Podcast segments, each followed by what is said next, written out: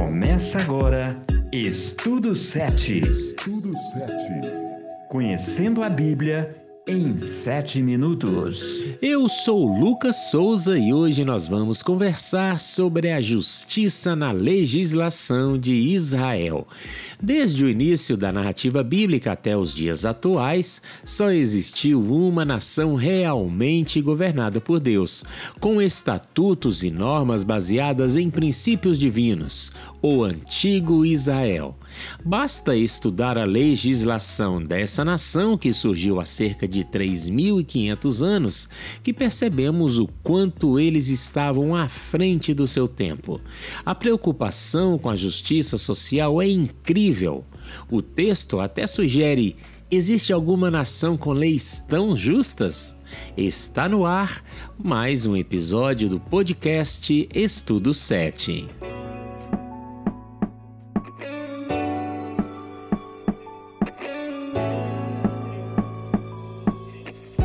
O mandamento em Deuteronômio é direto. Ouça os estatutos e os juízos que eu lhes ensino, para que vocês os cumpram, para que vivam. Entrem e tomem posse da terra que o Senhor, o Deus de seus pais, está dando a vocês.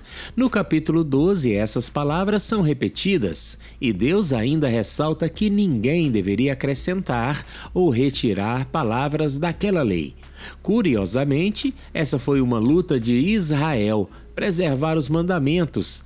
Em Mateus 15, lemos a história em que Jesus é cobrado por não lavar as mãos, conforme a tradição judaica. Porém, aquela tradição não fazia parte da lei, foi algo acrescentado. A nação sofreu as consequências dessa contrafação. No episódio de Baal Peor, o povo se corrompeu e a nação foi punida. A prostituição física levou o povo a se prostituir espiritualmente. Os israelitas, seguidores do deus Moabita, acabaram morrendo, mas Deus aconselhou aqueles que não se apostataram a se manterem fiéis para vencer as tentações do pecado. Quando estamos em aliança com Deus, vivemos melhor e também em segurança. Mas vocês que se apegaram com firmeza ao Eterno, o seu Deus, estão vivos e bem, cada um de vocês. Prestem atenção. Estou transmitindo decretos e leis que o Eterno me ordenou, para que vocês vivam de acordo com eles na terra em que estão entrando para tomar posse. Sejam obedientes e ponham em prática tudo o que vou dizer vocês se tornarão sábios e prudentes. Quando os povos souberem ou presenciarem o que está acontecendo, dirão: Que grande nação! Que gente sábia! Nunca vimos nada igual.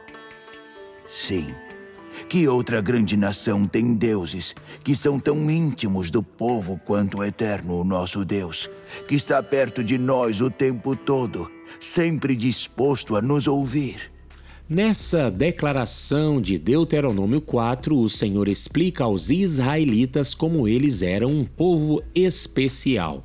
Deus relembrou as maravilhas que fez e como eles haviam se tornado uma grande nação conforme a promessa feita a Abraão. O compromisso previa uma nação numerosa, mas também abençoadora, um povo iluminado. Conforme escreveu o profeta Isaías: Você fará mais que restaurar o povo de Israel para mim. Eu o farei luz para os gentios e você levará minha salvação aos confins da terra. Moisés apontou dois motivos pelos quais Israel era especial. Primeiro, o Senhor estava perto deles, de maneira única, por meio do santuário. Segundo, por causa dos estatutos e juízos tão justos como toda essa lei. Obedecer aos mandamentos fazia parte desse ministério.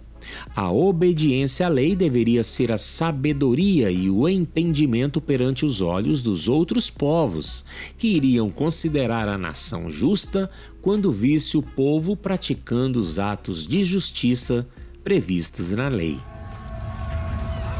Pois vocês são o povo escolhido pelo Senhor, nosso Deus. Entre todos os povos da terra, Ele escolheu vocês para serem somente dele.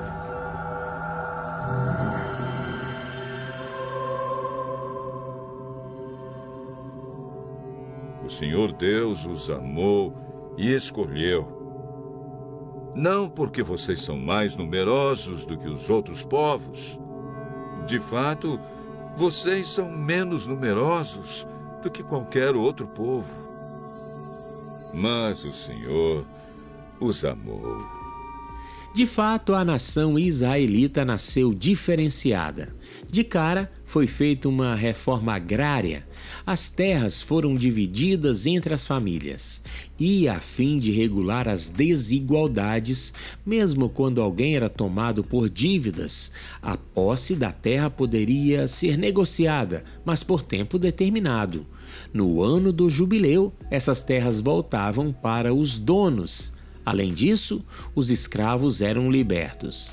A lei previa benefícios aos mais pobres, às mulheres viúvas e aos estrangeiros. Em geral, o que faz uma nação grande é seu poder, mas Israel não era assim.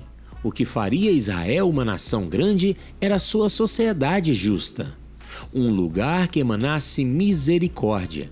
A igreja contemporânea tem uma missão semelhante devemos ser a luz do mundo, um pedacinho do céu, para que as pessoas olhem para nós e tenham o desejo de pertencer também ao reino de Cristo.